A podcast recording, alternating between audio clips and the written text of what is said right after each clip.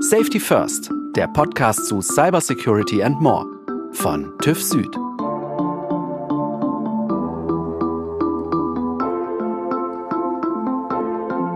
Herzlich willkommen zu Safety First, dem Podcast von TÜV Süd zu Cybersecurity und mehr.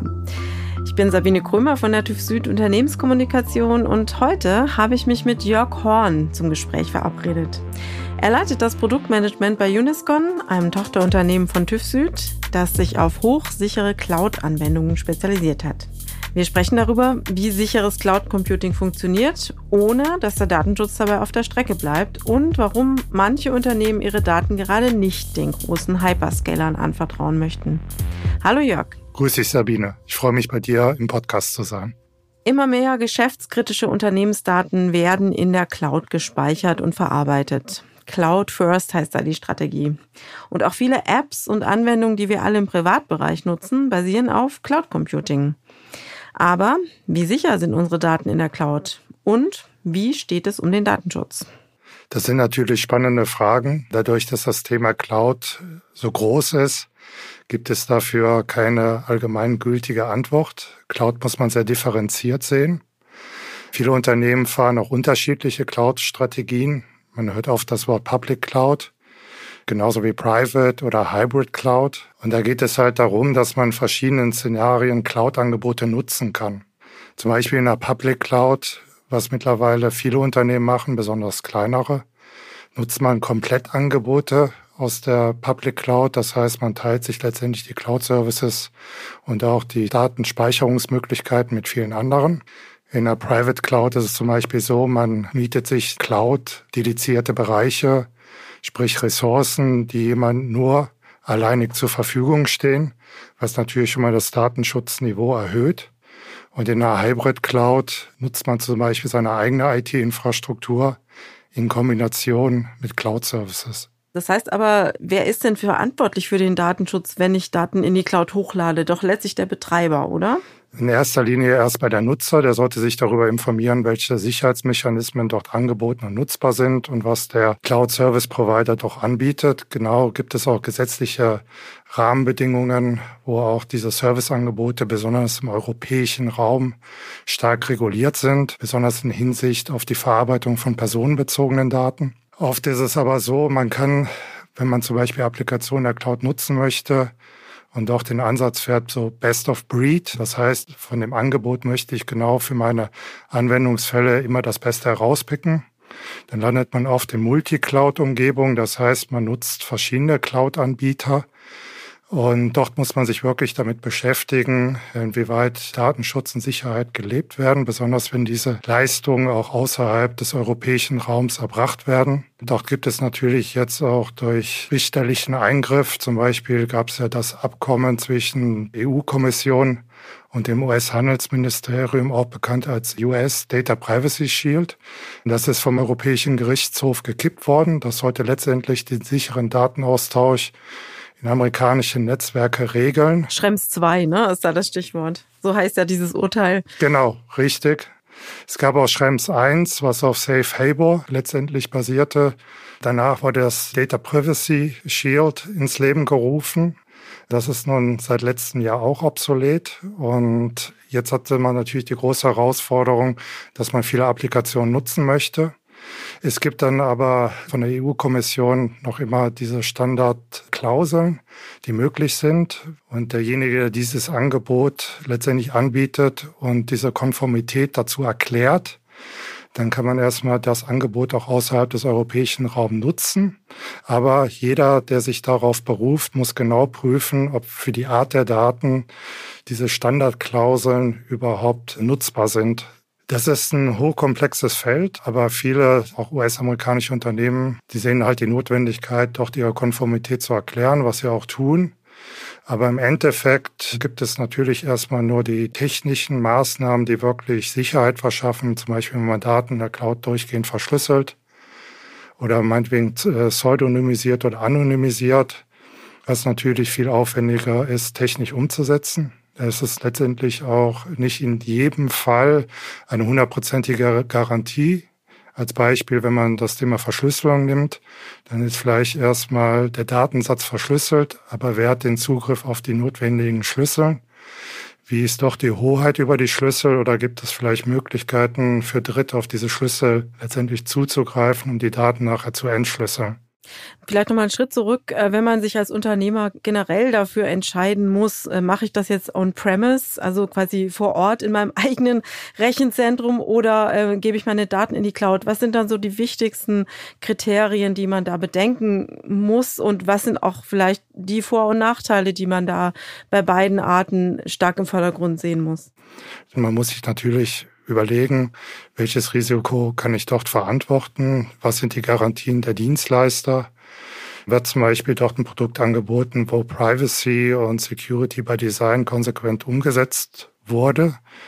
Oft helfen jemand dafür externe Zertifizierungen, wie es zum Beispiel die Uniscon seit vielen Jahren macht wo man als Auftragsdatenverarbeiter sich Zertifizierungen unterwirft. Das ist letztendlich das Wichtigste, um einen Nachweis von unabhängiger Stelle einsehen und erbringen zu können, dass der Datenschutz in dem Produkt, was letztendlich die Daten für den Kunden verarbeitet oder letztendlich auch weiteren Personen zur Verfügung stellt, generell so aufgesetzt wurde, dass Datenschutz oder auch die Privatheit der Daten nachweislich zur Verfügung stehen. Selbst wir als Uniscon werden auch von externer Stelle auditiert, ob das, was wir letztendlich für Kunden verarbeiten, wirklich so, wie wir es letztendlich in unseren Leistungsbeschreibungen nach außen hin darstellen und wozu wir uns selbst verpflichten, auch so umgesetzt ist. Mhm. Was würdest du sagen, wo genau trifft man jetzt die Unterscheidung, die Daten selbst zu speichern, also im eigenen Rechenzentrum und ab wann kommt dann wirklich die Cloud ins Spiel, dass man sagt, da macht es wirklich Sinn bei dem Geschäftsmodell? Generell kann die Cloud auch das Sicherheitsniveau wesentlich erhöhen zum Eigenbetrieb einer solchen Lösung. Es kommt natürlich auch darauf an, wie man das im eigenen Rechenzentrum umsetzen kann. Es gibt natürlich auch immer die Bedrohungsmöglichkeit, dass eigene Mitarbeiter ihre Privilegien bei dem Management der Systeme ausnutzen können. Es sind nicht nur immer Dritte, sondern letztendlich auch Insider. Man muss ganz klar definieren, wer welche Rechte auf dem System hat. Und wenn die Rechte nicht notwendig sind, sollte man Personen auch keine Zugriffsmöglichkeiten geben. Also dieses Zero Trust Prinzip? Ja, das stößt schon in die richtige Richtung. Letztendlich als Untermenge Zero Privilege. Zum Beispiel, um Systeme in Betrieb halten zu können, muss man nicht unbedingt privilegierte Zugriffsrechte auf sensible Daten bekommen. Man muss die Systeme monitoren können, man muss sie hoch und runter fahren können oder man muss in gewissen Wartungsfenstern gewisse Systemkomponenten warten bzw. updaten können. Am besten im Mehraugenprinzip, dass das nicht eine alleinige Person machen kann. Also letztendlich gibt es für Unternehmen auch sehr viele Hausaufgaben zu machen, selbst wenn es intern betrieben wird. Und viele Cloud-Anbieter bieten in der Hinsicht auch für Unternehmen gute Lösungen an. Man spricht ja auch oft von Managed Services, wo in dritter Hand meinetwegen die Administration und Wartung von Systemen gelegt wird und auch die Bereitstellung. Und dort kann man zum Beispiel, wenn man in-house nicht die eigene Expertise hat, sich zum Beispiel auch diese Expertise zukaufen von einem Dienstleister.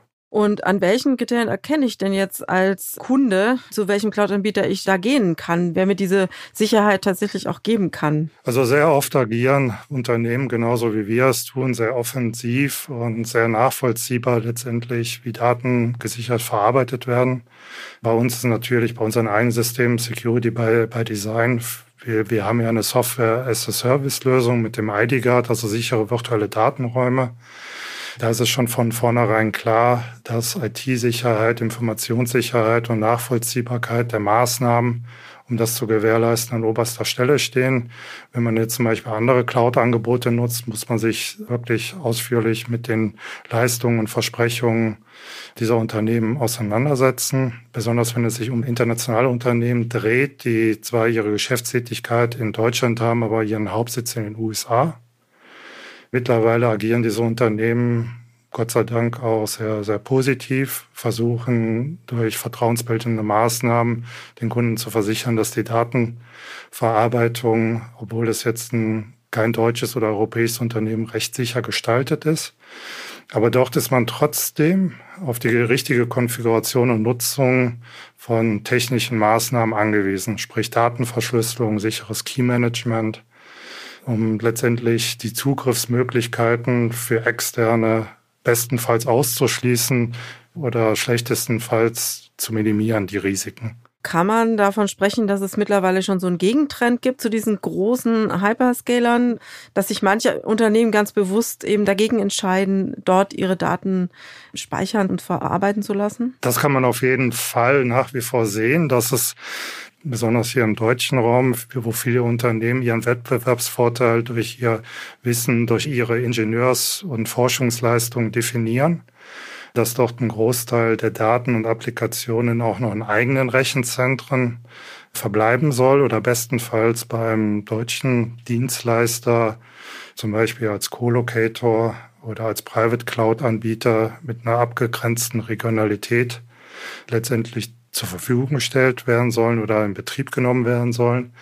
Aber die Unternehmen haben natürlich die gleichen Herausforderungen. Es sind oft globale Unternehmen wo an internationalen Standorten mit Daten und Applikationen gearbeitet werden muss.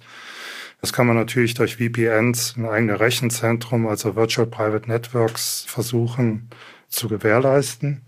Was nach wie vor trotzdem die Herausforderung bleibt, man muss den kompletten eigenen Betrieb dieser Lösungen selbst für seine Operations, ob im In- oder Ausland, gewährleisten. Das macht natürlich für viele Unternehmen die ganze Sache sehr kostenintensiv, aber es gibt für die genannte Zielgruppe einige Alternativen. Dass unser Angebot IDGuard mit den virtuellen Datenräumen genau zum sicheren Austausch eine Plattform bietet, wo man nachvollziehbar und revisionssicher sensible Daten austauschen kann. Erklär das nochmal ein bisschen genauer. Ähm, wie funktioniert das Prinzip? Also inwiefern unterscheidet sich das auch von anderen Services, die es so am Markt gibt?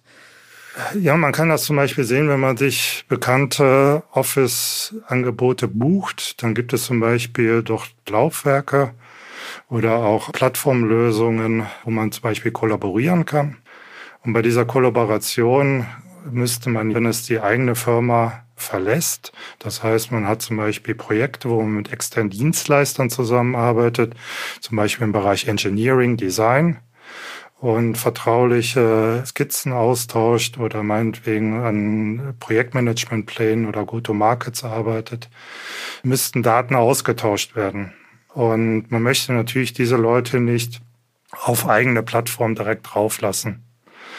Und jetzt möchte man aber diese Daten, die man mit dem externen austauscht, kontrolliert austauschen und auch sicher austauschen und zum Beispiel gibt es dort verschiedenste Plattformen wie das New Discon ID Guard und der ermöglicht halt über sogenannte Datenräume oder Privacy Boxen gezielt Kollaborationsteilnehmer einzuladen und mit denen gemeinsam an Projektdateien, an Dokumenten zu arbeiten.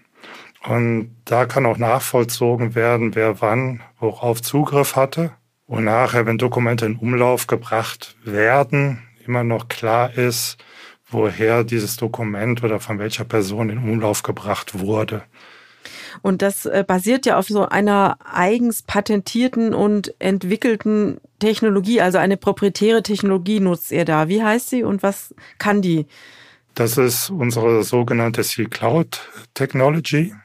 Da geht es halt darum, dass man die Datenverarbeitung in einer Art sicheren Kapsel ermöglicht. Weil heute hat man ja schon verschiedene Risiken minimiert, indem man sagt, ich übertrage Daten sicher, das ist die sogenannte Transportverschlüsselung, ich speichere Daten sicher, zum Beispiel ein Storage-System, das ist alles verschlüsselt und gut, aber wenn ich genau die Daten verarbeite, also zur Laufzeit nutzbar mache, muss ich die Daten natürlich auch schützen, weil die dann in den Serversystemen im Speicherbereich liegen, die CPU greift drauf zu. Und wenn man diese Systeme zur Laufzeit, wo die Daten lesbar sind, weil sie verarbeitet werden, angreifbar macht. Und wir verhindern halt mit der Seed Cloud Technology einerseits, dass das möglich ist. Das sind physikalische äh, Schutzmaßnahmen, zum Beispiel kein unkontrollierter Zugriff auf die Server-Racks, die zum Beispiel in Cloud-Rechenzentren stehen, also durch dritte kontrollierte Umgebungen. dass wir letztendlich die Zugriffsrechte nicht nur auf eine Person konzentrieren, sondern dass man zum Beispiel in einem Mehraugenprinzip dort leben kann. Das heißt, wenn ich sensible Zugriffe gestatte für Administratoren und dort meinetwegen Regelwerke hinterlege, dass das nicht nur eine Person machen kann, sondern dass das nur, wenn mehrere Personen gleichzeitig zusammenkommen, dort ihre Geheimnisse einbringen, in diesem Moment erst ermöglicht wird. Man kann zum Beispiel sagen, ich habe vier Administratoren und da brauche ich mindestens zwei Personen aus diesen vier Personen. Und wenn diese zusammenkommen, können diese Personen administrative Tätigkeiten an dem System durchführen. Verstehe. Und das Besondere ist, glaube ich, auch, dass die Rechenzentren alle in Deutschland stehen und ja. dort auch gehostet werden und ihr da quasi auch alles selber kontrolliert dadurch, ja? Richtig. Also keine Dritthersteller mit reingeholt habt, sozusagen. Also wir haben dort unsere Dienstleister mit Rechenzentren in Nürnberg und München. Und dort haben wir halt unsere eigenen Bereiche. Und selbst wenn letztendlich der Rechenzentrumsdienstleister in diesem Fall Zugang zu den Räumen hätte, wo unsere Server stehen, sind diese ja gekapselt in der Verarbeitung. Und wenn wir jetzt ein Worst Case annehmen würden, jemand würde sich für unsere Daten oder die Daten unserer Kunden interessieren, würden wir verhindern, dass er sich überhaupt Zugang zu diesen Systemen durch diese technischen Maßnahmen, die wir implementiert haben, verschafft. Und das ist halt diese Besonderheit bei dem Seal Cloud Technology. Da ist der Name Programm, also sealed wirklich auch physisch sealed, ja? Genau, richtig. Das ist eine Kombination, ja, beides ist notwendig. Rein der physikalische Schutz würde nicht ausreichen. Wenn man nämlich gerade, was wir dort besprochen haben, Leute alleine privilegiert unabhängig von der Kontrolle durch andere alleinig Änderungen an dem System durchzuführen, würde man sich auch ein Risiko aussetzen, was schwierig zu kontrollieren ist. Und das ist immer der privilegierte Zugriff, den wir letztendlich ausschließen. Und für welche Kundengruppen bietet sich denn so ein hochsicherer Service besonders an? Also was sind da besonders sensible Daten, die da verarbeitet werden? Also man hat dort unterschiedlichste Kundengruppen. Also besonders auch, wo sich das anbietet, sind Berufsgeheimnisträger, zum Beispiel Anwälte, Wirtschaftsprüfer, Mediziner, die einfach darauf angewiesen sind, dass die Daten, die in der Natur sehr sensibel sind, durch Zugriff, durch dritte unberechtigten Zugriff geschützt sind.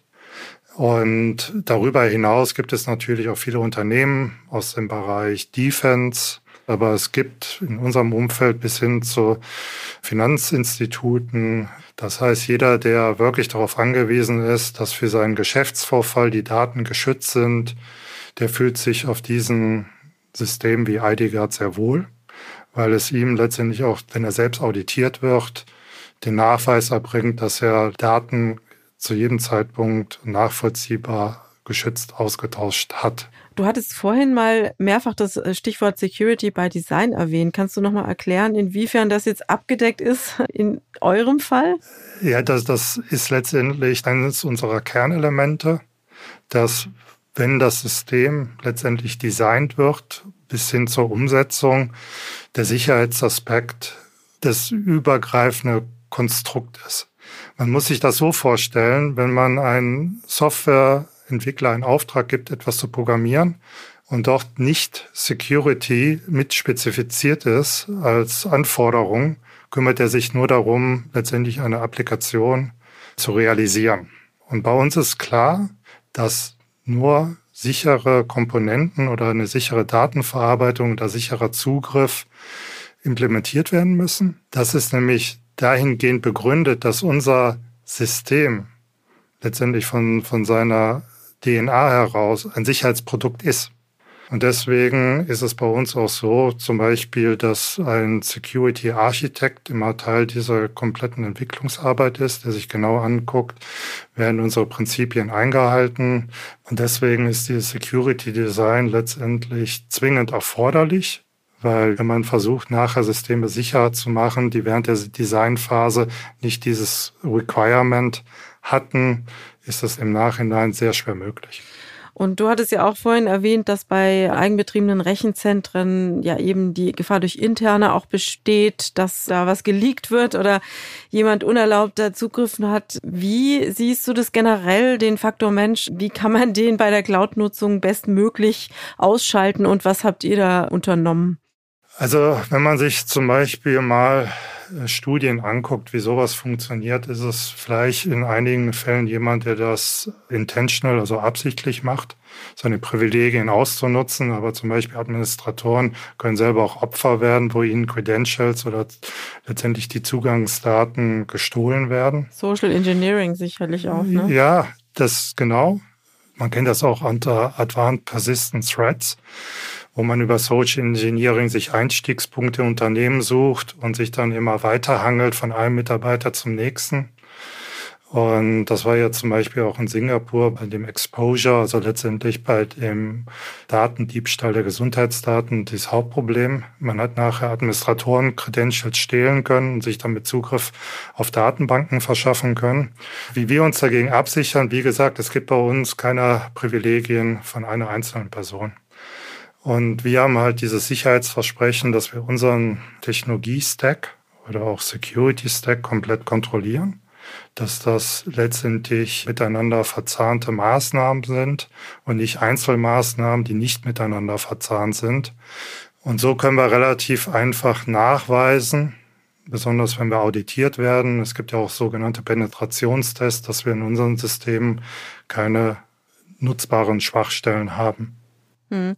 Kann denn auch der Fall eintreten, dass es zu sicher versiegelt ist? Das zu sicher würde nur dann letztendlich zutreffen, wenn man jetzt zum Beispiel zu lange für, für eine Wartung bräuchte eines Systems. Oder wenn jetzt mal der schlimmste Fall eintreten würde, man hätte jetzt zum Beispiel Probleme in einem Rechenzentrum und müsste alle Kunden auf ein weiteres Rechenzentrum umstellen.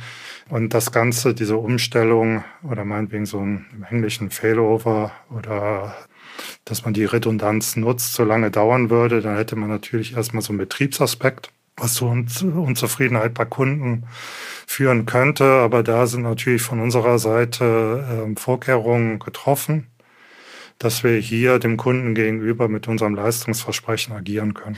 Dass ich aber auch dann im Zweifel immer an meine Daten ran kann, wenn ich das gerne möchte und die auch brauche. Also diese Business Continuity ist ja auch ein ganz wichtiges Stichwort. Welches Konzept habt ihr da bei Uniscon? Wie sieht das ganz genau aus im Detail? Also ganz wichtig im Bereich Betriebssicherheit und Business Continuity sind natürlich diese Punkte, dass man eine gute Backup-Strategie hat. Das heißt, dass die Daten nicht nur einfach, sondern mehrfach in Backup-Form vorliegen. Und dann in dem Fall einer Nichtverfügbarkeit des primären Dienstes ganz schnell wieder verfügbar gemacht werden können für die Kunden. Zu einer ordentlichen Backup-Strategie, das muss man aber auch sagen, gilt es für Kunden, dass er vielleicht für ganz kritische Prozesse auch immer wieder selbst eigene Backups erstellt. Aber wir als Software as a Service Provider, wir haben jetzt ein hochredundantes Backup-Konzept umgesetzt, um letztendlich Kunden beim sicheren Betrieb der Lösungen das Gefühl und letztendlich auch das Wertversprechen geben zu können, dass die Daten vielleicht nach einem kurzen Fenster der Nichtnutzbarkeit wieder für ihn nutzbar gemacht werden. Gut, Jörg, vielen herzlichen Dank, dass du dir heute die Zeit genommen hast. Sehr gerne. Und ich sag bis zum nächsten Mal. Schön, dass du bei uns warst und stay safe. Vielen Dank, es hat mich sehr gefreut. Alle Folgen von Safety First gibt es dort, wo es Podcasts gibt. Oder unter www.tufsud.com slash podcast. Danke fürs Zuhören und bis zum nächsten Mal. Stay safe. Safety First ist eine Produktion von TÜV Süd. Redaktionelle Umsetzung und Produktion Ikone Media.